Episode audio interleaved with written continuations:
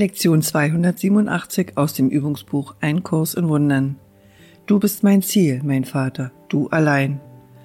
Wohin möchte ich sonst gehen als zum Himmel? Was könnte ein Ersatz für Glück sein? Welche Gabe könnte ich dem Frieden Gottes vorziehen? Welchen Schatz möchte ich suchen und finden und behalten, der sich mit meiner Identität vergleichen ließe? Und möchte ich denn lieber mit der Angst als mit der Liebe leben? Du bist mein Ziel, mein Vater. Was außer dir könnte ich zu haben verlangen? Welchen Weg als den, der zu dir führt, könnte ich zu gehen verlangen? Und was außer der Erinnerung an dich könnte für mich das Ende der Träume und der nichtigen Ersetzung der Wahrheit bedeuten? Du bist mein einziges Ziel. Dein Sohn möchte so sein, wie du ihn schufst.